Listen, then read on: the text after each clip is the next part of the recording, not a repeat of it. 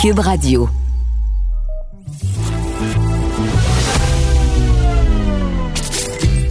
Caroline Saint-Hilaire. Caroline Saint-Hilaire. Une animatrice pas comme les autres. Cube Radio. Bonjour, très contente de vous retrouver encore une fois pour une autre semaine, pour un autre balado. Alors, euh, ben, écoute, pas de party, euh, ça va être un petit Noël tranquille. Alors, faudra faire preuve de créativité, euh, donc plus intime, mais qui sait, peut-être que ce sera plus agréable. On vous a préparé un autre beau balado de la grande visite. On reçoit la mairesse de Montréal qui va venir nous parler de plusieurs sujets, dont sa bande dessinée Simone Simoneau. Bon balado. Caroline Saint-Hilaire. Pas d'enveloppe brune, pas de lobbying. Juste la vraie bonne radio, dans les règles de l'art. Cube Radio. Il est député euh, depuis le 4 septembre 1984, euh, député bloquiste de Bécancour, Nicolas Sorel. On va aller retrouver Louis Plamondon. Bonjour Louis. Bonjour, comment vas-tu? Ben, ça va très bien. On, on, se tutoie, Louis, parce que juste pour euh, le bénéfice et par souci de transparence, on a siégé ensemble. J'ai été député à tes côtés pendant 11 ans, mais t'en avais, t'en as fait quelques années avant mon arrivée, t'en as fait quelques années après. Louis, tu es en train de battre un record. En fait, tu as battu le record euh, du député francophone qui a siégé le plus longtemps. Tu es rendu à 36 ans de carrière. 36 ans, 2 mois et maintenant 30 jours. oui. Ah oui, oui, là, ça va, ça, ça, ça passe vite, hein, ça passe vite, là. C'est comme toi, tu as été, euh, tu as fait long, 11 ans, puis après ça à la mairie, combien? J'ai fait 8 ans à la mairie, 11 ans à fédéral. Tu, tu me bats sur toute la ligne. Ah oui, mais quand même, 19 ans de, de carrière politique, là, c'est pas, pas grand monde qui a ça. Là, non, c'est vrai. Mais Louis, Louis, c'est quoi le secret là? Parce que euh, quand on fait autant d'années, euh, moi, comme je te disais, bon, j'en ai fait 11 ans au Parlement fédéral. Euh, les gens sont pas toujours conscients de l'implication de ce que c'est être député fédéral, donc être absent, loin de sa famille, loin de son comté. Surtout toi, c'est quand même encore plus plus loin que moi où j'étais Longueuil. comment on fait pour durer aussi longtemps, Louis? Ah, je pense que c'est d'abord euh, le service, la proximité puis la présence. Hein, moi, c'est les gens là, faut que tu les rejoignes dans leur quotidien. Alors, euh, moi, j'ai 45 municipalités. Là, tu sais, c'est c'est pas, euh, c'est puis c'est deux. Quand je pars de chez moi puis je m'en vais à Sainte-Françoise au souper de l'Argent, là, c'est, je calcule deux heures et cinq de route. Mm. là, c'est quelque chose. Puis deux, deux, heures, deux heures pour revenir. Mm-hmm, mm-hmm à peu près euh, une heure, le temps du souper, dire un petit mot, euh, faire les poignées de main, mais cette, ce, ce, ce trajet-là, là, il vaut peut-être euh, dix discours, là, tu sais, Uh-huh, parce que tu es allé les rejoindre dans leur quotidien, dans leur réalité, puis tu choses de tous leurs problèmes. Alors, c'est un milieu qui est agricole, on parle d'agriculture, on parle... Alors, tu, tu sais, et comme ça, là, moi, je fais, je faisais toujours entre 8, euh, là, je peux pas à cause de la pandémie, puis je m'ennuie de ça, entre 8 et 12 cérémonies par fin de semaine, ben, du jeudi au, au dimanche, là, tu sais, là, entre 8 et 12 régulièrement, ça, c'est à part les salons funéraires.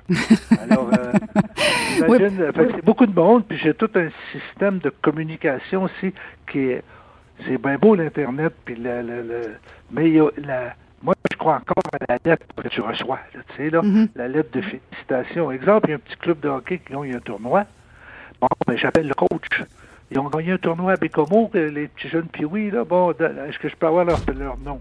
Là, je fais un beau petit certificat à leur nom. J'envoie ça à leur coach. Leur coach leur donne ça lors de la pratique suivante. Imagine-toi, puis ils amènent ça chez eux, chez leurs parents. C'est un peu le principe McDonald's. Hein, les enfants en tirent les parents.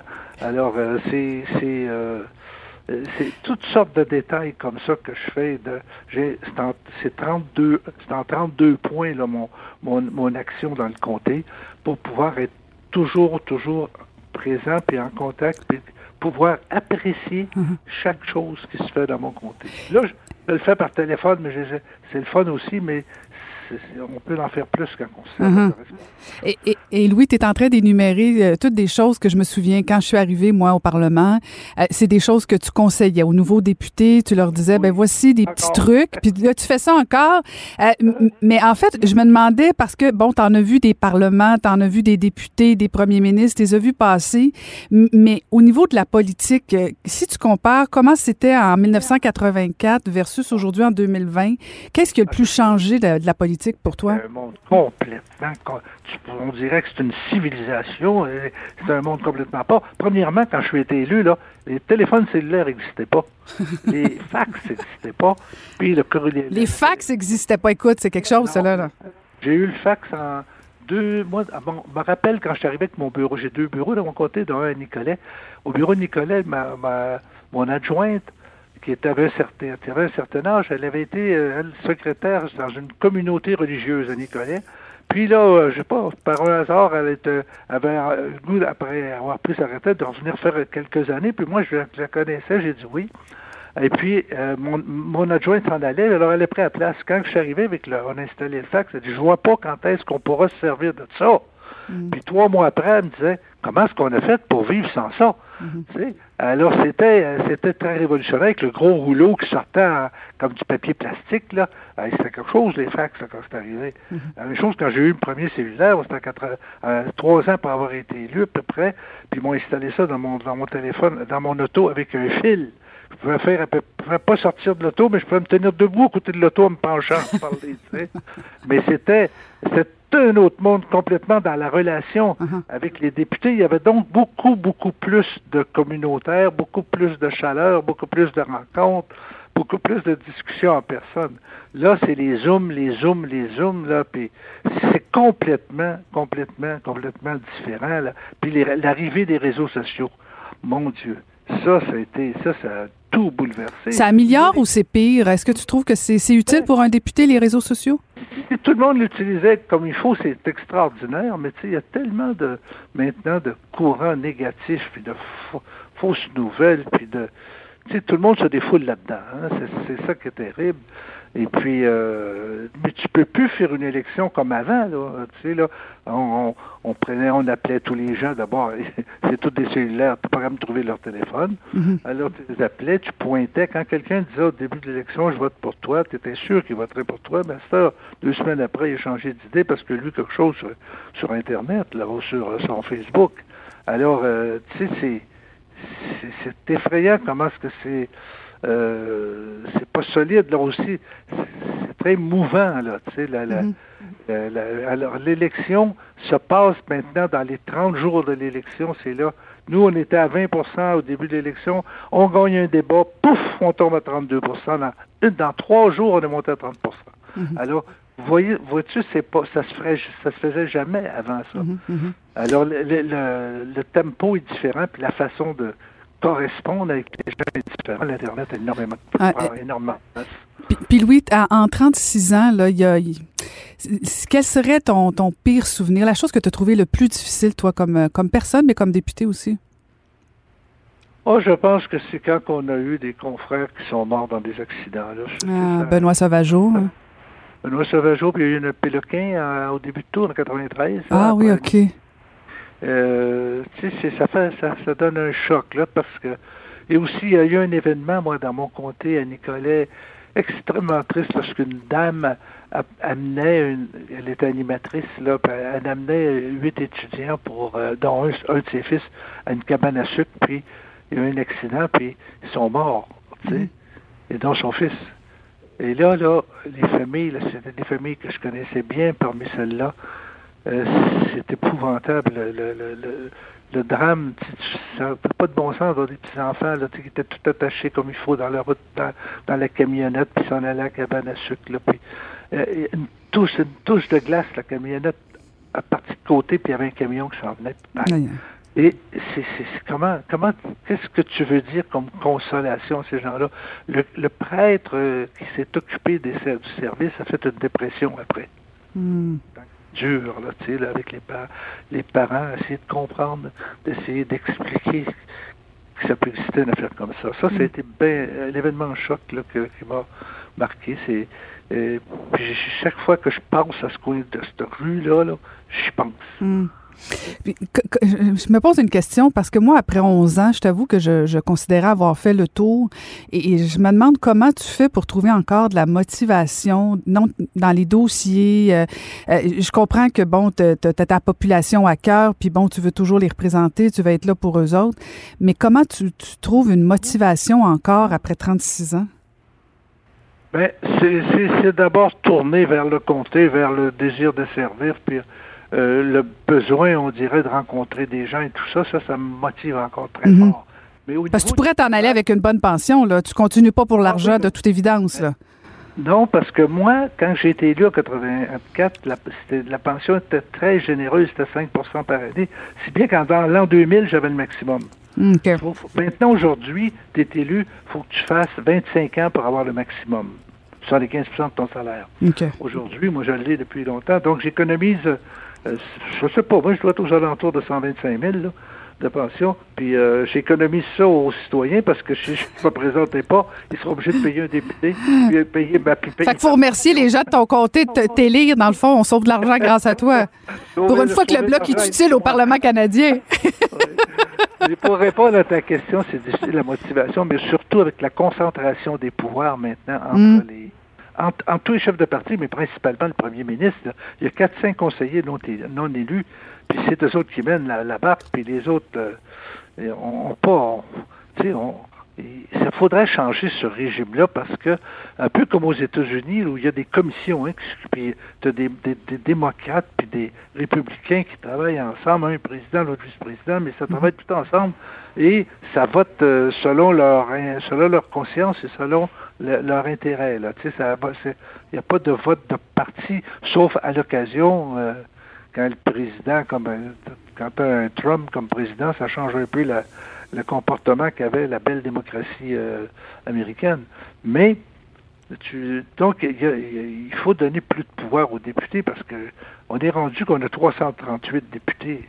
Et les, les- les Américains en ont 400 quelques, tu sais. Pour avoir la même chose que nous autres, il faudrait qu'il y en ait 3300, là, tu sais, Mhm, parce qu'ils mhm. sont pas plus. On a plus de députés que l'Angleterre, plus de députés que la France, proportionnellement en population, euh, plus que les États-Unis. Alors, il faudrait arrêter de, de faire des sièges supplémentaires tout le temps, mais Ouais. donner des, de réels pouvoirs euh, Aux députés. euh, aux députés, là, surtout quand on parle d'environnement, Mm. quand, tu sais, quand on parle de morale, quand- comme là, on a la- la- la- mourir dans la dignité, là, là, les, les conservateurs, les autres, ils bloquent tout, tout, tout ça, ils veulent pas pantoute, pantoute, alors que on a un délai de la, de la Cour suprême qui dit allez ou soyez ouverts. La Cour suprême dit que c'est la liberté de chacun, ça, c'est pas c'est pas la liberté des religieux, c'est pas la liberté de personne, c'est la Mm. liberté de chacun de disposer de sa vie. Puis on, là, on va on va être plus. On, a réussi à s'entendre pour un petit peu pour, pour améliorer cela, mais encore là, on n'est pas capable de passer le projet de loi parce que les conservateurs le, le, le retiennent. Je trouve ça, je trouve qu'on devrait, dans ce temps, il devrait avoir un procédé qui, qui permet pas ça. Là, Mhm. là. On, On- devrait plus on pourrait être plus efficace, c'est sûr qu'il y a des changements à faire. Là. Mais je pense que ça s'en vient. Il y a, Bon. il y a eu une réflexion la dernière fois sur euh, la proportionnelle et tout ça. Puis ça- Ouais, ça ben, va venir. Justin Trudeau l'avait promis, mais il l'a pas fait. On sent encore, Louis, euh, on sent toute ta passion encore. Alors, de toute évidence, on va te revoir à la prochaine élection. Ah, bien sûr. Ah! T'as un autre record à battre. Faut que tu battes les anglophones. Je suis en train de donner mon petit bombe de campagne de financement. J'ai presque fini, là, puis je vais être, avoir mis sous mon élection au cas où qu'elle est là au printemps prochain. Et puis mon équipe est toute bien avertie qu'on retourne là. Mais pas plus que deux, trois autres élections. là. Bon, ben c'est bon. Ben écoute, ben merci euh, de, de m'avoir parlé ce matin, Louis. et, euh, félicitations pour le record de longi- longévité et euh, bon succès. Et continue ton beau travail dans ta nouvelle carrière. Merci beaucoup. C'était Louis Plamondon, député bloquiste de Bécancourt-Nicolet-Sorel.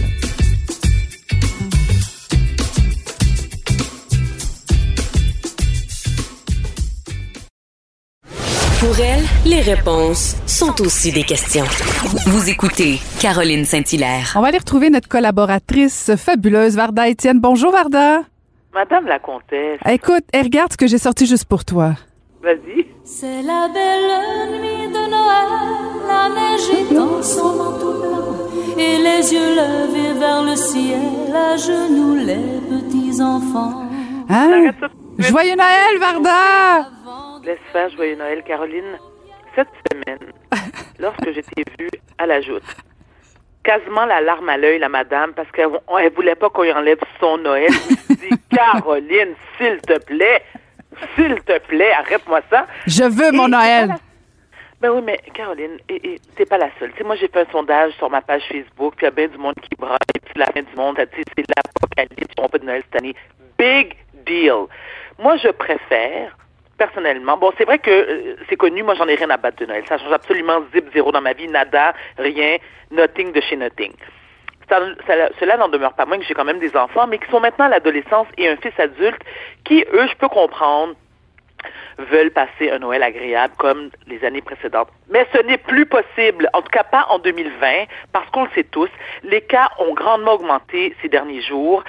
C'est inquiétant. Les rassemblements, moi je suis, je fais partie de ceux et celles qui sont pour le fait qu'il ne devrait pas n'avoir pas tout de rassemblement et que ma santé passe avant tout le monde. Non seulement ma santé, mais celle de mon entourage et de la collectivité en général. Puis sincèrement, Caroline, on peut célébrer Noël le 16 juillet, le 4 août, le 9 novembre. On s'en fout. C'est quoi, c'est, quoi cette, cette euh, attitude judéo-chrétienne que, tu sais, on le sait bien, là, que, tu sais, Jésus, fait un bout, là, qui a quitté Bethléem, on peut s'en revenir? Bon. Ça change quoi dans ta vie, Caroline? Ah, ça, Sérieusement. ça change beaucoup. Tu, tu, écoute, tu veux pas que je ne fête pas Noël parce que sinon je débarque chez vous probablement en dépression nerveuse, Varda. Mais Et tu, Non, mais parce que c'est important, puis ça n'a rien à voir avec le petit Jésus, rien à voir avec tout ça. Mais il y a deux choses. Là. Ce que, ce que j'ai dit à la joute par rapport à Noël, c'est que moi, j'ai aucune intention de faire un gros party. Là. Je, loin de moi l'idée de, de, de vouloir défier le gouvernement puis d'avoir euh, 22 personnes à la maison. Oui, je l'avais compris, ça dans ton OK, dans bon, ben tant mieux, parce que j'ai eu peur de pas de pas avoir été clair. Moi, ce, ce, ce, ce que j'en ai contre, c'est cette idée de euh, de dire et de répéter euh, qu'il y aura pas de Noël. euh, c'est comme si, dans le fond, on disait que le gouvernement pouvait nous empêcher de fêter Noël. Et, et c'est Ah, vraiment? Ah, OK, c'est intéressant. non, non, moi, il y a personne, il y a personne. Écoute, la personne qui va m'empêcher de fêter Noël n'est pas née. Et, et même mon mari Oh, qui aime pas Dieu. Noël, je le fête pareil. Moi, j'aime ça. Euh, c'est c'est important pour moi, même si, à la limite, je suis toute seule avec euh, mon chum. C'est pas, c'est pas temps d'avoir des rassemblements. C'est le temps, un, de faire une pause. Euh, à la limite, d'être en mou. Bon, tu vas me dire que ça fait neuf mois qu'on est en mou, là. Ben Euh, oui. mais, mais ouais, mais moi, je ne suis pas tant que ça. Euh, de prendre du temps, d'écouter des films, de, de, de, de prendre un petit chocolat chaud. Je sais pas, on dirait que ce temps des fêtes-là, même s'il est différent des autres années, il va être différent. Moi, je veux qu'on arrête de dire qu'il n'y aura pas de Noël.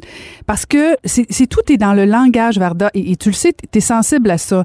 Euh, et, et on est tous en mode un peu déprimé et pas loin Oui. d'être euh, déprimé général de façon généralisée. Alors, Oui, quand on entend à journée longue, il n'y aura pas de Noël, on fête pas Noël, me semble que ça joue sur l'humeur. Disons les choses autrement. Noël, cette année, va être différent. Soyons créatifs.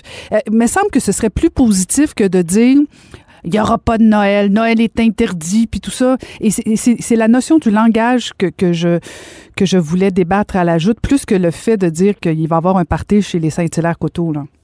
Non, je comprends, mais ça, je- oui, clairement, je l'avais compris. Mais tu vois, contrairement à toi, toute cette, depuis le début de la pandémie, moi qui, qui souffre d'un problème de santé mentale, mon entourage était très inquiet à savoir si j'allais rechuter. Et je ne sais pas pourquoi, pour une raison que j'ignore, et Dieu seul sait qu'il y a eu, j'ai surmonté plusieurs épreuves, autant au niveau personnel. Parce que que tu m'as rencontré, t'es plus la même depuis que tu m'as rencontré. complètement changé Ta mère, ta mère me l'a dit. Elle te l'a dit, hein, Ah, depuis, depuis que je suis dans ta vie, t'es plus la même Oh. Varda. Absolument, absolument. Mais je dois te dire quand même que depuis le début de la pandémie, je vais bien et je touche du bois. Depuis deux semaines, Caroline, je trouve ça particulièrement difficile et pénible. Je pleure beaucoup.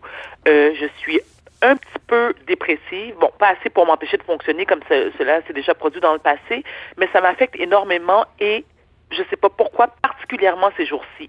Donc, pour moi, Noël, puisqu'on ne- on ne pourra pas le célébrer comme ça s'est fait dans le passé, ça m'attriste encore plus parce que je pense à ma mère qui a décidé, et ça m'a grandement étonnée d'ailleurs, qu'elle préfère cette année, dans les circonstances, être chez elle toute seule. Ça, ça me fait vraiment de la peine. Moi, je suis issue d'une grande famille, tricotée serrée, et quand je te dis une grande famille, c'est-à-dire que je n'ai qu'une sœur, mais j'ai beaucoup de tantes, j'ai des cousines, j'ai des cousins, puis tu sais comment c'est chez les Haïtiens, Mhm. T'en connais. Tu sais, nous, chaque occasion qu'on a pour festoyer, même si que genre il pleut au lieu de neiger, mais tu sais, nous autres, c'est le party à la maison. Donc là, je vais me retrouver avec mes enfants et mon ex-mari qui est le père des enfants à la maison. Puis je me dis, mais voyons. Donc hier, justement, à table, on discutait, on se disait, bon, OK, qu'est-ce qu'on fait comme menu cette année? Puis là, mon ex-mari était comme, ben là, on va faire exactement ce qu'on fait d'habitude, mais en quantité, tu sais, plus réduite, des plus petites portions. Puis j'ai fait, je veux rien savoir. Ça ne me tente pas. Et tu parlais de prendre une pause. Oui, je comprends, Caroline, surtout toi, tu es à la télé quand même à l'année, donc tu es toujours habillé en comtesse puis tout. Mais, je veux dire, ça n'en demeure, cela, n'en demeure pas moins que le week-end, tu es chez toi, tu peux t'habiller en mou. Donc pourquoi le 24 et le 25? Je peux pas, faut que je regarde des photos de 27? Varda puis elle me met de la pression. Ben non, mais écoute, regarde, juste pour te faire plaisir, j'en mettrai pas du 22 au 2 janvier. Ça fait ton affaire, ça, où je vais m'habiller en mou, je vais mettre, je vais mettre un casque, un déguisement de reine au nez rouge. Bon. Mais, Varda mais- en mou, je veux une photo, s'il te plaît. Continue. Ma, ma chérie, tu sais que je suis. Mais, mais attends, parce que je suis une extrémiste, moi. Donc, soit je suis en mou, mais en mou, en mou honteux, là. En, en mou, où est-ce que mes enfants sont comme, mais voyons, ou je suis en diva. Tu sais, moi, il n'y a pas de juste Ah, milieu. ah, ah, ah. Oui, tu vois genre, je, je vais t'envoyer des photos en privé. Mais, mais, mais revenons à Noël. L'importance de Noël. Personnellement, je n'ai pas besoin du 24, du 25 pour... ça ne représente pas pour moi une journée de pause parce que je célèbre rien. Tu comprends? Je suis, moi, je suis athée dans la vie. Bon, je sais que tu m'as dit que ça n'a rien à voir avec euh, une fête religieuse, mais moi, je suis athée. Fait que, tu sais quoi? Que le petit Jésus soit né le 24, le 25, le 29, ça change à rien dans ma vie. Ensuite, je n'aime pas les fêtes. euh, moi, j'aime pas les fêtes commerciales, Caroline. Donc, je- tu sais, je tripe pas sur Noël, je tripe pas sur Pâques, je tripe pas sur la Saint-Valentin. Je me dis, par exemple, la Saint-Valentin, quand tu es amoureux, tu devrais célébrer chaque jour. Tu comprends? Oui, mais c'est vrai, mais ça arrive pas. C'est ça la réalité. Ben, ça dépend avec qui tu es en couple. Moi, je sais que mon ex-mari, le deuxième, parce que je me suis mariée deux fois et, et j'attends la troisième, n'est-ce pas? Mais, mais mon deuxième ex-mari, c'est- ah non, non, moi, c'est jamais 203. Moi, j'aime ça le mariage. Je suis comme Elisabeth Taylor. Elisabeth Taylor, oui, oui. On a Je notre. Elisabeth. Oui, puis je garde toutes mes alliances, moi. Ah, Moi, je ne remets... Non, non, non, non, non. t'es gar- fait fondre, puis tu payes ta fond de pension. Non, non pas du tout. Mes garnottes, tu sais, je les, non, je les regarde, tu sais, je les contemple, je les admire, puis je fais. Pour moi, c'est, tu sais, c'est très sentimental. Est-ce que tu compares? Genre, euh, hey, euh, hey, petite ta garnotte comparée à mon autre mari? Non, moi j'ai eu deux non, moi j'ai eu deux belles garnottes, je tiens à le dire. deux belles garnottes, n'est-ce pas? Oui, oui. Non, non, non, mais arrête de me niaiser, la Caroline. Moi, j'aime pas les bijoux. Donc, lorsque je me suis mariée, et je peux pas, on écoute, on s'éloigne tellement de Noël, mais lorsque je me suis mariée, mes deux non, mais Noël est souvent le moment où on offre des garnottes, justement. Souvent, Noël, il y a des demandes en mariage. Oh, come La magie de Noël, moi, j'y crois tellement. Ben moi, tel... Caroline, tellement pas. Ah, je te jure, ça me fait ni chaud ni Ah, froid. je- Et je peux comprendre, mais attends, je peux comprendre la magie de Noël lorsqu'on est parent de jeunes enfants qui croient encore que le Père Noël passe par la cheminée puis que là, tu prépares des biscuits avec un verre de lait. Je trouve ça cute. Je crois aussi à la magie de Noël lorsqu'on est grand-parent. Moi, j'attends impatiemment que mon fils, qui va bientôt avoir 28 ans, avec sa conjointe, écoute, je, je te dis, à tous les mois, je lui demande sa date d'ovulation parce que je veux savoir quand elle va me donner un petit... Écoute, je te dis, mon fils est à bout, il est plus capable, ça fait même des chicanes de famille. Il dit, maman, lâche-moi, reviens-en, quand ça va arriver, ça va arriver. Là, je vais virer folle. Je le suis déjà. Mais je vais, sais, je vais virer folle fois 10 lorsque je vais devenir grand-mère. Et là, la magie de Noël va réapparaître dans mon cœur, puis je vais me garrocher partout dans les magasins, faire des tourtières, puis tout. En attendant, Caroline, je trouve ça, euh, moi, ça m'attriste Noël. Ça m'attriste et je te dirais les cinq dernières années où je recevais à la maison toute la famille, ça me faisait du bien, mais ce qu'on faisait, nous, c'est que chaque personne, donc chaque famille amenait un plat, donc il y avait à peu près 75 plats sur la table, et j'ai des tantes, tu sais, j'ai des tantes qui sont attitrées à la vaisselle, au lave-vaisselle, à débarrasser la table. Donc moi, tu sais, je, prête ma maison, je mets mes talons hauts, je mets du rouge à lèvres tout le long de la soirée, puis je fais ah, oh, ah, puis à 9 heures, je monte me coucher. Puis il- reste à faire le party jusqu'à 3 heures du matin. Cette année, je suis pas dedans pantoute. Mais vraiment pas. Et après avoir sondé mon entourage, ils ont en grande, en grande partie sont, tu sais, ils, ils vivent la même chose que moi. C'est comme non, Noël sera pas la même chose cette année. Puis regarde, il va, puis en avoir, Noël, Caro, il va en avoir d'autres Noël, là. À moins que tu me dises que, tu t'es devin, t'es une boule de cristal, puis tu sais que tu te rendras pas au 24 décembre 2000 2021. On sait jamais. qu'on devrait- On sait jamais, Varda. T'as raison, c'est sûr qu'on sait jamais, mais admettons, Caroline, puis knows que je le souhaite pas parce que je t'adore, admettons que l'une d'entre nous deux devait disparaître l'année prochaine et qu'on ne serait pas présente le, le, le 24 décembre, 25 décembre 2021. Moi, je vais avoir 48 ans la semaine prochaine. On s'entend-tu que je vais en avoir fêté 47 où j'aurais eu bien du fun? Non. Ça manque Non, pas mais, vie, moi, ouais, Caroline. je- non, mais je comprends, mais loin de moi l'idée de dire que c'est fondamental de fêter tout ça.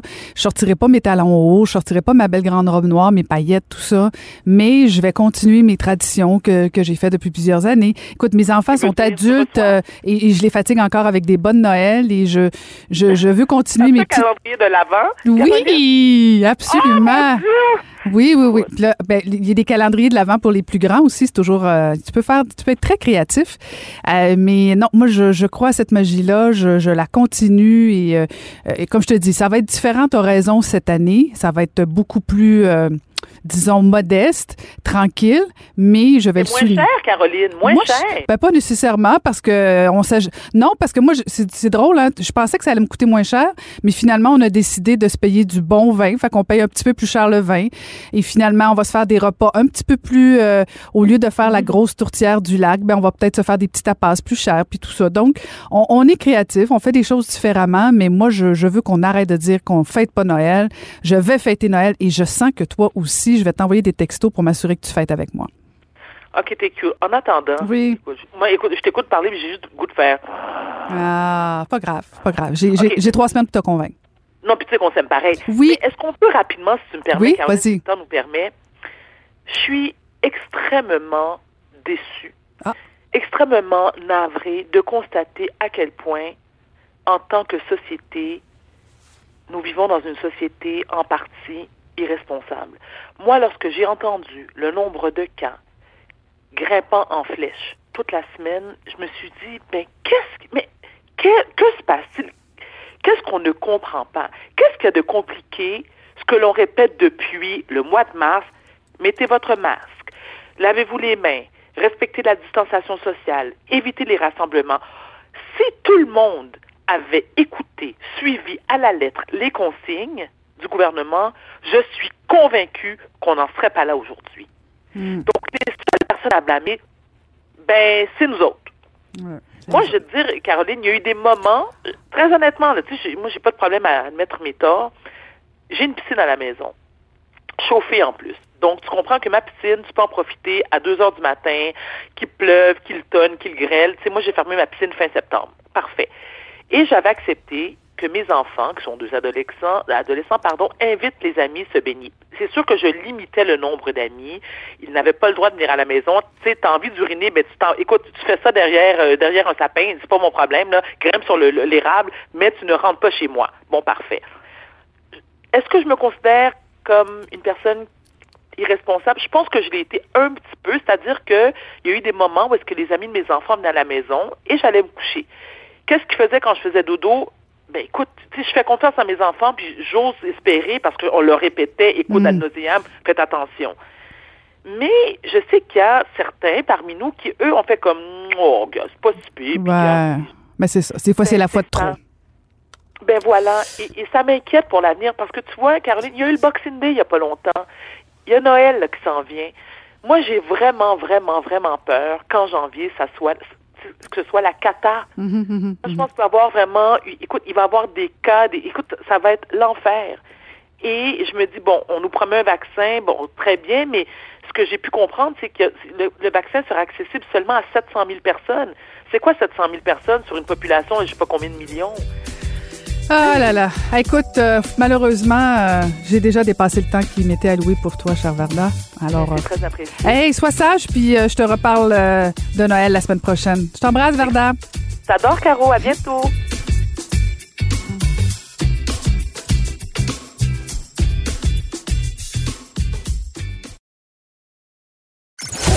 Ancienne mairesse de Longueuil, l'actualité.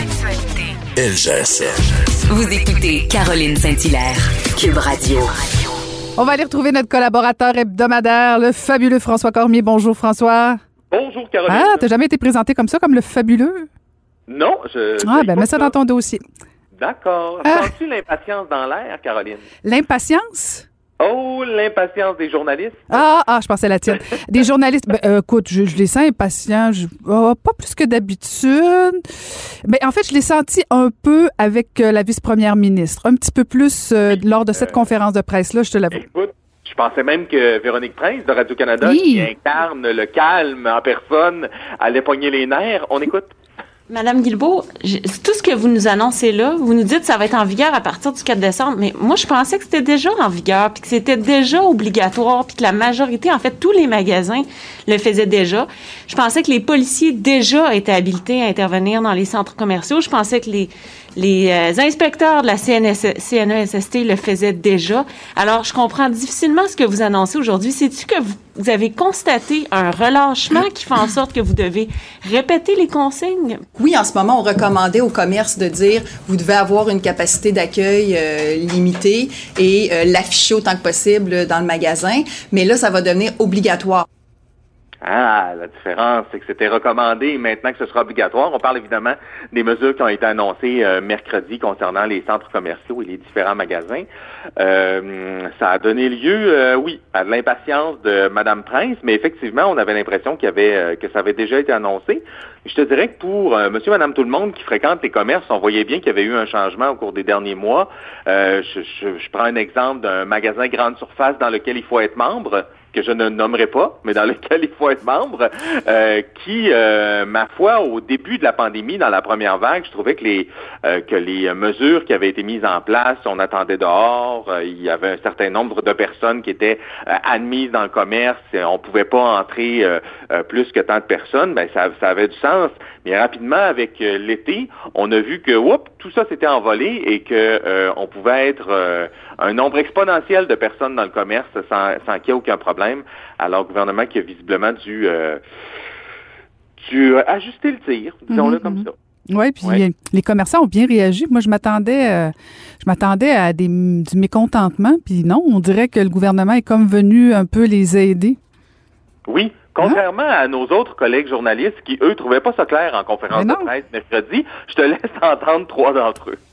Vous pensez que c'est réaliste de, de pouvoir calculer le nombre de personnes, de savoir euh, à chaque moment il y a combien de personnes dans un grand centre commercial comme Laurier Québec, comme les galeries de la capitale, comme les galeries d'Anjou, comme Carrefour Laval? Est-ce que vous demandez aussi aux propriétaires de centres commerciaux de, de, filtrer un peu la, la- la- la circulation à l'entrée? Donc, est-ce qu'il pourrait avoir des, des files d'attente à l'extérieur du centre commercial pour contrôler le nombre de personnes au total dans le centre d'achat? là? pourrait se retrouver à l'intérieur de Place Laurier 50 000 personnes en même temps.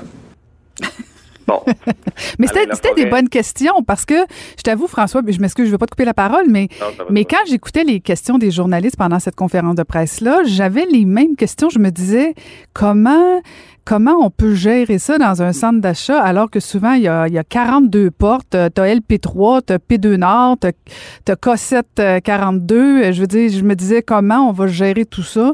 Je Oui, trouvais pas ça. les Et- questions et- aussi impertinentes que ça. Non, non, c'était pas des questions impertinentes et j'ai l'impression que là, c'est vraiment la meute qui s'est mise à travailler pour extirper des réponses euh, euh, plus approfondies de la part de Geneviève Guilbeault, la vice-première ministre.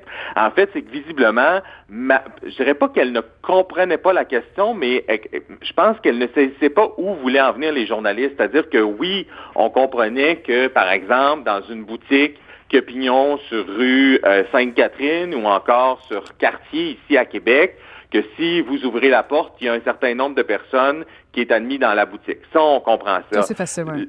Oui, c'est ça. Là où il y a un problème, c'est effectivement dans les centres commerciaux. C'est-à-dire, tu vas dans un... Moi, j'ai calculé, là, à côté de mon bureau, il y a un tout petit centre d'achat, là. C'est tout petit, mais euh, je suis au moins à 12 portes jusqu'à maintenant de calculer, parce que des portes dans les commerces, dans certains commerces, dans l'épicerie, dans le magasin grande surface, bon, tu peux tu peux entrer par là. Puis il y a, bon, toutes les portes, les portes des employés, les portes, euh, les, les, petites portes entre deux commerces où tu peux entrer. Alors, visiblement, ce que les journalistes ne comprenaient pas, c'était comment est-ce qu'on va faire en sorte que s'il y a 12 portes, on ait des agents de sécurité à 12 portes qui vont connaître le nombre exact de personnes qui sont dans le centre commercial euh, au moment donné. Et, j'ai hâte de voir comment ça va se dérouler dans les prochains jours, c'est-à-dire est-ce qu'il y aura effectivement juste une entrée dans un centre d'achat pour permettre donc aux gens de d'être comptés par les euh, par la sécurité ou encore par l'administration du centre d'achat. là. En tout cas, c'est soit que ça va enlever le goût aux gens d'aller dans les centres commerciaux, Ou au contraire, s'il y a une règle, s'il y a un contrôle plus sévère, peut-être que là, les gens vont se dire, on va y aller. Mais en tout cas, j'ai hâte de voir la Ben, réaction. je- mais effectivement. je- je- honnêtement, je pense que le gouvernement n'avait pas le choix parce que euh, je, je- je parlais avec maman au Saguenay cette semaine. Elle était pas fière de son Saguenay. Là. Elle disait qu'à Place du Royaume, là, vraiment, le, le, le- c'était bondé le stationnement tellement qu'il y avait de, de gens et c'était difficile de se trouver une place. Donc, il y a des cas, il y a pas mal de cas au Saguenay, il devrait se calmer un il y a peu. pas mal de cas au Saguenay, oui. Tout le monde devrait faire attention. Ben oui. Euh, écoute, je t'amène à une autre question qui a été posée cette semaine, mais cette fois concernant l'éducation. Euh, tu sais qu'il y aura de l'école, mais de l'école faite de la maison la dernière semaine avant Noël. Il semble qu'encore là, ça manque de clarté. On écoute une question de Marco Belair-Cirino. Les parents d'enfants à l'école primaire commencent à recevoir la grille horaire des cinq jours d'apprentissage à la maison. Vous avez dit que c'était pas, euh, on prolongeait pas les vacances, mais il y avait des apprentissages à la maison. Certains parents sont étonnés puisqu'ils reçoivent des horaires euh, quasiment militaires avec euh, des activités pédagogiques tout au long de la journée. Tandis que ces mêmes parents-là, pour un deuxième enfant, dans deux ou trois ans plus vieux, reçoivent un horaire avec une case horaire où l'enseignante où l'enseignant est disponible.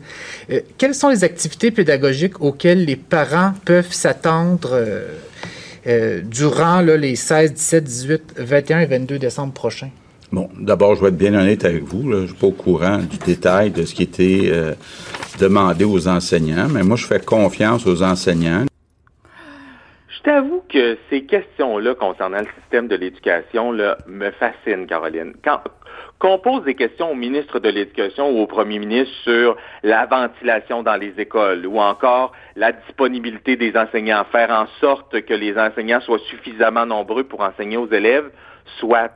Mais qu'on soit rendu à demander des comptes au premier ministre sur la- la- les devoirs ou encore euh, la charge de travail que donnent les enseignants dans les classes, mais là, il me semble que c'est normal que le premier ministre sache pas que dans classe numéro 1, euh, on va donner 8 heures de cours et que dans classe numéro 2, ben, l'enseignant, lui, décide qu'il est plus avancé dans son programme et il n'y a pas besoin nécessairement la semaine avant Noël de donner 8 heures de cours. Est-ce qu'on va vraiment, à chaque fois qu'un enseignant prend une décision dans une classe par rapport à l'avancement de son groupe, par rapport à là où il est rendu dans la matière, demander des comptes au premier ministre? Là? À un moment donné, il faut faire confiance aux enseignants, premièrement, et ensuite, les enseignants relèvent des centres de services, anciennes commissions scolaires, donc si on n'est pas content, c'est là qu'on s'adresse.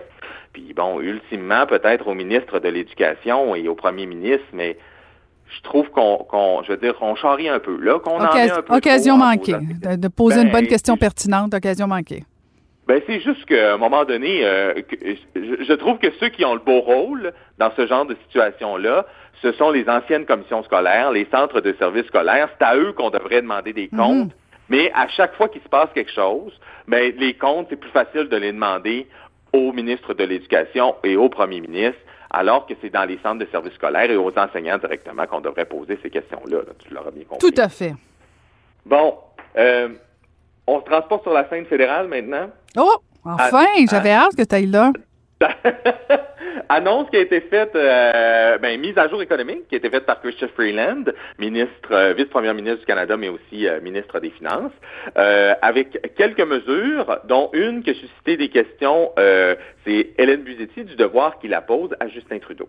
J'aimerais revenir à ce 1200 dollars par euh, par enfant de moins de 6 ans qui est offert dans la mise éco- euh, à jour économique.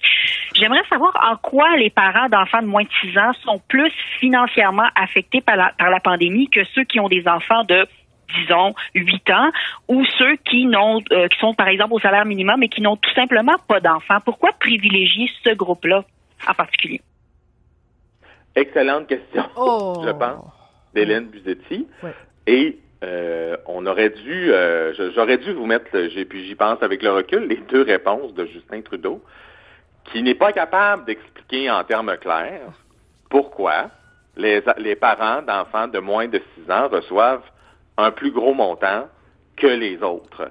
Et toi, est-ce que tu as trouvé l'explication ou j'imagine qu'elle réside dans les services de garde là, qui sont Non, beaucoup écoute, plus Je, à je- l'extérieur je suis du con- Québec- du je suis Québec? contente que tu aies sorti la question, puis, puis la réponse, effectivement, de Justin Trudeau euh, est, est- est pas claire. Il n'est pas capable d'expliquer. En fait, ce qu'il dit à un moment donné, euh, garde, on a un court extrait, euh, François. Écoute bien ça. avec l'allocation canadienne aux enfants qu'on a amenée euh, en 2016 quand on est- s'est fait élire, on faisait une distinction entre les enfants de 6 ans et moins et les enfants entre euh, 7 ans et 18 ans. Parce qu'on reconnaît que une fois euh, qu'un un- qu'un enfant est à l'école, euh, il y a moins de coûts, il y a moins de préoccupations euh, financières pour les familles. Écoute, c'est quasiment le contraire. Me semble que moi, en tout cas, ça m'a coûté plus cher quand les enfants sont devenus plus grands que de 0 à 6 ans. C'est des couches puis du mou, là. Je veux dire, c'est c'est toujours à la maison, c'est tranquille. De 0 à 6 ans, c'est pas là qu'il y a la plus grande charge. Il y a jamais. Il aurait, il aurait pu répondre que les, les garderies à l'extérieur du Québec coûtent beaucoup plus cher. Il aurait pu répondre ça dans son calcul de coût. Mais c'est sûr que le gouvernement fédéral, quand il pense à un programme, là, il n'a pas le choix de considérer la situation financière d'une famille dans, le Vancouver Centre exactement de la même façon qu'une famille à Sept-Îles ou encore à Matane.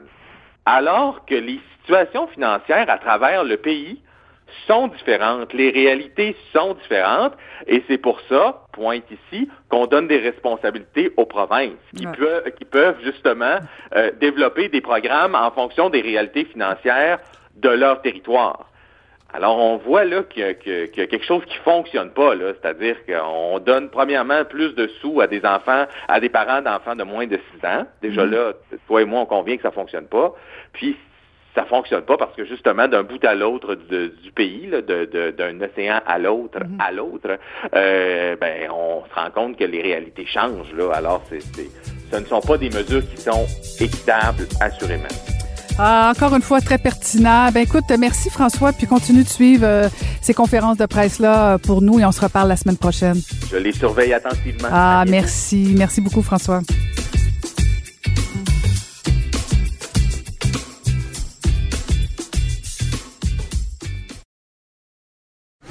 Pour elle, les réponses sont aussi des questions.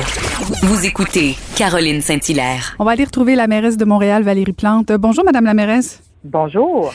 On, on avait dit qu'on se parlerait pour euh, votre bande dessinée, que vous venez de lancer, mais avant, je suis obligée de vous demander, vous avez procédé à l'annonce de votre plan de relance. Euh, c'est quoi? C'est 60 millions de dollars euh, que vous annoncez pour venir en aide euh, aux différents commerces qui en ont vraiment besoin? Mais en quoi consiste exactement ce plan-là? Ben oui, en fait, il faut savoir, euh, il y avait déjà 22 millions qu'on avait mis là, euh, je dirais pendant la première vague puis l'été, là, qui voulaient vraiment, être- qui, était de l'aide directe, donc essentiellement des subventions. Alors ça, ça a été très apprécié. Mais là, on regarde vers l'avenir, on dit, ben la ville de Montréal, bien qu'on n'ait pas les moyens financiers du fédéral ou du provincial avec des millions, des millions et des milliards, ben nous, on fait notre part. Et là, c'est 60 millions, comme vous l'avez dit, qui vont être injectés euh, dans des secteurs qui en ont bien besoin, mais aussi qui vont venir contribuer à euh, mettre des projets, par exemple, euh, en habitation et en transport. Donc, on est vraiment dans la planification parce que on le sait, une relance économique, il faut qu'il y ait des, des, des, des projets qui, qui sont comme des, des leviers, là, qui font travailler du monde, qui créent de l'engouement, des jobs après. Hmm. Est-ce que vous pensez que ça, ça va régler euh, pas tous les problèmes, là, ce serait peut-être présomptueux là, quand même, là, mais parce qu'on on, on sent bien que ça va pas bien à Montréal là, au niveau de, de l'immobilier, au niveau des commerces. Est-ce que ce 60 millions-là, c'est pas un peu un coup d'épée dans l'eau? Écoutez, je dirais que c'est pas un coup d'é- d'épée dans l'eau pour une ville, mais on est la métropole là, qui, euh, on est la ville, une des villes canadiennes qui investit le plus dans son argent euh, directement là, dans la relance économique. Mais c'est sûr que quand on pense à des grands projets qui vont susciter euh, euh, de l'engouement, ben, je pense à du transport, ben, à ce moment-là, c'est des projets de métro, donc nécessairement, c'est le gouvernement provincial, fédéral. Mais pour des projets, par exemple, en habitation, on voit très bien comment on pourrait collaborer avec d'autres parties, pas d'autres parties, mais d'autres euh, paliers, mais qu'on va pouvoir contribuer euh, de façon importante comme on, on le fait déjà. Donc, et- et je pense qu'il faut le voir comme la ville de Montréal, depuis le début de la crise, là, on est investi, on parle avec euh, euh, l'ensemble de l'écosystème qui d'ailleurs est extrêmement mobilisé. Et moi, ce que je peux faire comme ville, c'est injecter des, des fonds, bien sûr, mais aussi être le bras de terrain, être euh, la, la, la, la, personne qui va faciliter euh, l'arrivée de ces investissements-là, soit par des terrains, par des permis, par tout, tout ça doit bien atterrir. Hum. Madame la maire, je vous prends au, au bon sur cette euh, réponse-là parce que certaines personnes ont été euh, dures à votre endroit au- à niveau de certaines critiques, notamment au niveau du leadership des restaurateurs, où on n'a pas senti euh, que vous étiez derrière les commerçants, et plutôt, bon, je, je dirais pas, vous avez été dur à leur endroit en termes de, de au niveau de la construction, tout ça. Je, sens que plusieurs personnes se seraient attendues que vous soyez une leader un petit peu plus euh, proactive au niveau de défendre les restaurateurs, les commerces de Montréal. On, vous sent timide à ce niveau-là? Ah, ben écoutez, je- je- j'entends votre euh, votre commentaire. C'est sûr que pour moi, ça ça m'étonne un peu parce que dès le début de la crise, comme je disais, le 22 millions, c'est allé aux commerçants, c'est allé aux petites entreprises. Et on est la seule, le seul palier qui, encore une fois, on donne de l'argent direct, pas des prêts, de l'argent direct, qu'on facilite des projets de livraison, euh, qu'on a rendu les permis de terrasse cet été presque gratuits parce qu'on savait que c'était difficile. Euh, la baisse de taxes, pas la baisse, mais le gel des taxes et même euh, on a augmenté cette année pour une troisième année consécutive la baisse de taxes pour euh, les, locaux commerciaux. Ça va jusqu'à 16% Donc, euh, écoutez, je, je, je, je m'explique mal. Peut-être que c'est une question de communication, mais je vous dirais que l'Association des, euh, commerces, de- des entreprises indépendantes canadiennes considère qu'on met on met tous les efforts nécessaires pour encourager euh, l'empre- l'entrepreneuriat parce que l'écosystème montréalais est beaucoup basé sur les petites entreprises, les petites et moyennes entreprises. M- Mais vous parlez d'écosystème, effectivement, et c'est intéressant parce que, euh, dans le fond, Montréal est, est presque, presque une société distincte au Québec, dans le sens où, au niveau des restaurateurs, je reviens là-dessus, euh, est-ce que Montréal aurait pas dû demander un statut particulier de dire, ben, on va garder nos restaurants ouverts parce que c'est une plaque tournante importante? Euh, Est-ce que vous avez essayé de plaider ça au niveau avec le gouvernement du Québec ou c'était pas, pas nécessaire? Ben écoutez, moi je suis en contact avec les restaurateurs depuis le début de la crise, là, pas, pas l'entièreté, mais il y en a entre autres euh, les grands chefs ou les grands, euh, ceux qui ont plusieurs établissements, je les ai rencontrés à plusieurs reprises. On travaille à- d'ailleurs sur une campagne de communication ensemble. Mais il faut se rappeler que Montréal a été l'épicentre. On a perdu, il y a- il y a 1500 personnes qui sont décédées dans la première vague. Et donc, à un moment donné, et, et moi je l'ai dit depuis le début, bien que je veux que, les, que nos commerçants, nos restaurateurs fassent de bonnes affaires, la santé publique doit primer en ce moment. Alors moi, je me, j'ai décidé, et je pense que c'est la bonne chose à faire, de suivre les recommandations de la santé publique. Mais en attendant, je suis la première à faire des plaidoyers autant au fédéral qu'au provincial pour dire, hey, c'est à Montréal que ça se passe, c'est ici dont on souffle le plus parce qu'il y a eu la première vague qui a été dure, puis la deuxième, elle, pas plus facile. Elle est pas plus facile, effectivement. Et là, Madame la mairesse, on va parler de votre bande dessinée Simone Simoneau, euh, communément plus dans les, pour les intimes appelée Sissi. Euh, donc, une bande dessinée que vous avez lancée la semaine dernière. Euh, pourquoi avoir eu envie de faire une bande dessinée sur une femme en politique?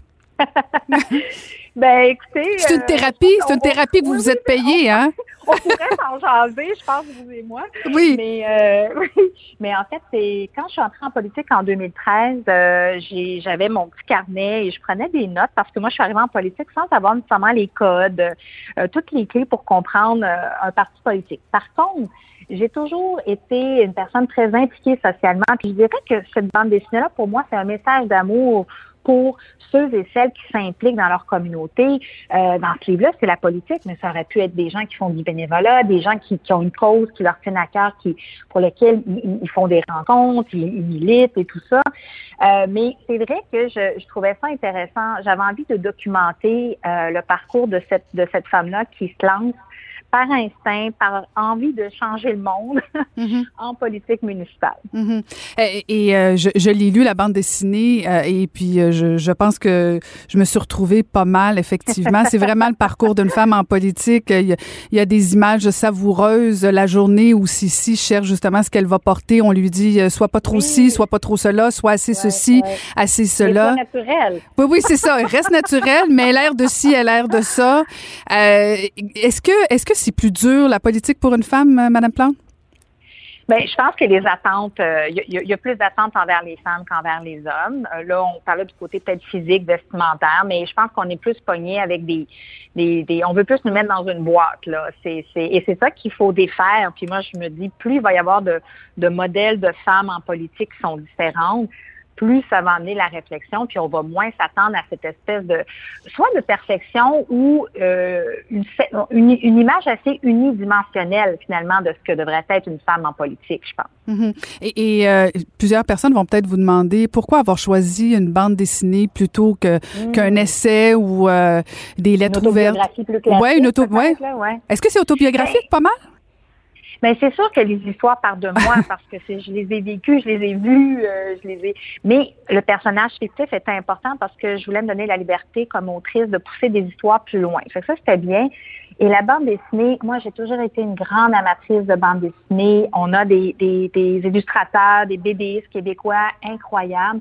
Et ce que j'aime dans la BD, c'est que c'est très accessible. Il y a les mots, bien sûr, mais les images qui parfois vont porter un propos ou encore des images qui vont porter des silences qu'en écriture, on peut pas nécessairement manifester de la même manière. Donc, moi, je, je- j'aime beaucoup. Je trouve ça très... euh, ça peut faire passer des, des messages drôles, mais des fois moins drôles via les mots et les images. Oui, des fois, les images passent mieux que, que les mots qui Oui, pourraient, pourraient devenir plus virulents. Et, et comme, comme dans, dans, dans la BD, c'est Sissi qui devient conseillère municipale, est-ce qu'on peut s'attendre à ce qu'il y ait un tome 2 quand Sissi se présente à la mairie? Ah, ben, tout ce que je peux vous dire, c'est que l'écriture, euh, pour Continue. moi, ça- ben oui, parce qu'en plus, ça me fait du bien. Puis je pense qu'on a tous besoin de, de- d'espace de, de- qui nous font du bien là, pour notre équilibre mental. Alors, disons que j'ai jamais cessé d'écrire. On va dire ça comme ça. Disons que j'ai quelques anecdotes euh, dans, dans mon sac. Ça sortira après l'élection, j'imagine, si tant est que... Ah, ben oui, ça prend du temps à faire, oui. Ah oui, hein, c'est ça, c'est beaucoup de temps. Euh, Madame Plante, je veux vous parler aussi parce que vous avez accepté de signer une lettre euh, sur le français avec euh, le ministre Simon Jolin Barrette. Euh, est-ce que, est-ce que pour vous le français est important à Montréal? On a vu des différents sondages où ça se passe pas bien. Le français perd du, perd du, du- du- de l'espace, Du terrain, là, du terrain. oui, merci, merci de faire de la traduction pour moi. Euh, perd du terrain à Montréal. Euh, c'est quoi votre rôle pour pour aider le sort du français à Montréal? Oui, ben, c'est sûr qu'à la base, c'est beaucoup une responsabilité du gouvernement du Québec et l'Office de la langue française pour s'assurer, par exemple, de l'application de la loi 101. Mais moi, je pense que les villes, dont Montréal, qui est la métropole du Québec, ont un rôle à jouer dans la valorisation du français comme étant euh, euh, la langue, euh, oui, d'accueil, mais la langue de travail, la, la langue commune, en fait, c'est ce qu'on souhaite. Mais ça, ça doit passer, selon moi, par justement des initiatives positives, rendre l'apprentissage du français, entre autres pour les nouveaux arrivants, très facile et accessible. Ça passe par valoriser le français à travers notre culture. On a tellement une scène, une scène culturelle francophone forte. Alors moi, je suis beaucoup dans les, les- le, le positif. Et je vais laisser la l'Office de la langue française être peut-être plus dans dans son rôle d'application et de s'assurer que les gens se conforment à la loi. Mais dans tous les cas, il faut que ce soit un travail d'équipe. Ben, vous parlez de travail d'équipe. Euh, Est-ce que vous sentez que tous les élus euh, du Conseil de ville de Montréal de la- et de l'agglomération euh, ont le même, le même objectif que vous? Ben, c'est une bonne question. Je pense Voulez-vous un choix de réponse? conseil, euh, oui, mais non, non, mais je, je vais me lancer, mais le conseil municipal, il y a, il y a définitivement des coins de la ville où c'est très anglophone. Là. Je, je vous le cacherai pas. Puis sur l'île de Montréal, il y a une problématique, c'est qu'il y a la ville de Montréal, mais il y a les villes liées qui ont leur propre juridiction, leur propre conseil municipal, et il y a plein de villes euh, dans l'ouest de l'île qui sont anglophones. Alors là, il y a du travail à faire. Là. Je ne vous cacherai pas. Là. Puis il va falloir revenir euh, justement à cet élément de positif. Là. Il va y avoir du travail à faire. Mais moi, je, moi, j'y crois. Si on est capable de, de l'amener là euh, de façon constructive, puis avec des moyens financiers de valorisation, je pense que ça va. Ça, on, on va y arriver. Mais il va falloir du travail. Si vous étiez au gouvernement du Québec, qu'est-ce que vous feriez pour aider Montréal pour améliorer le français? Mettons que vous êtes Euh, ben, ministre, là, cinq minutes, là. Oui, cinq minutes. Euh, ben, définitivement, moi, je pense que la question de, de, justement la lettre qu'on a signée, de renforcer euh, l'application de la loi 101 pour les entreprises euh, fédérales, moi, je trouve ça, je trouve que c'est très important. Mais sinon, j'injecterais des fonds pour que la, comme je disais, l'apprentissage du français soit facile. Parce que moi, ce que je remarque sur le terrain, c'est que pour plein de nouveaux arrivants, là, s'installer ici, se trouver une job, mettre s'occuper des enfants à l'école. Bref, c'est un parcours du combattant. Et c'est souvent, euh, ça devient presque un fardeau d'apprendre le français, alors que ça devrait être facile. Donc, on devrait, on devrait pouvoir, pouvoir rendre le français, les cours de français, par exemple, dans les milieux de travail. Je pense qu'il faut l'intégrer plutôt que ce soit un, un- un poids supplémentaire. Il faut que ça soit partie prenante, quelque chose de très valorisé, une plus-value. Hmm. Ben, merci infiniment d'avoir pris le temps de me parler aujourd'hui. Euh, on va attendre la suite de Simone Simoneau, mais on peut déjà obtenir votre bande dessinée en librairie. Merci beaucoup, Madame la mairesse, de nous avoir parlé. Ça m'a fait très plaisir. Bon après-midi. À bientôt. Caroline Saint-Hilaire. Pas d'enveloppe brune, pas de lobbying. Juste la vraie bonne radio, dans les règles de l'art. Cube Radio. Merci encore une fois d'avoir été au rendez-vous. Euh, Je vous donne euh, rendez-vous la semaine prochaine. Je veux remercier l'équipe de Cube Radio, la mise en onde, Sébastien Laperrière, à la recherche, Maude Boutet et Magali Lapointe. Merci beaucoup d'avoir été fidèles au poste encore une fois. Merci beaucoup. Cube Radio.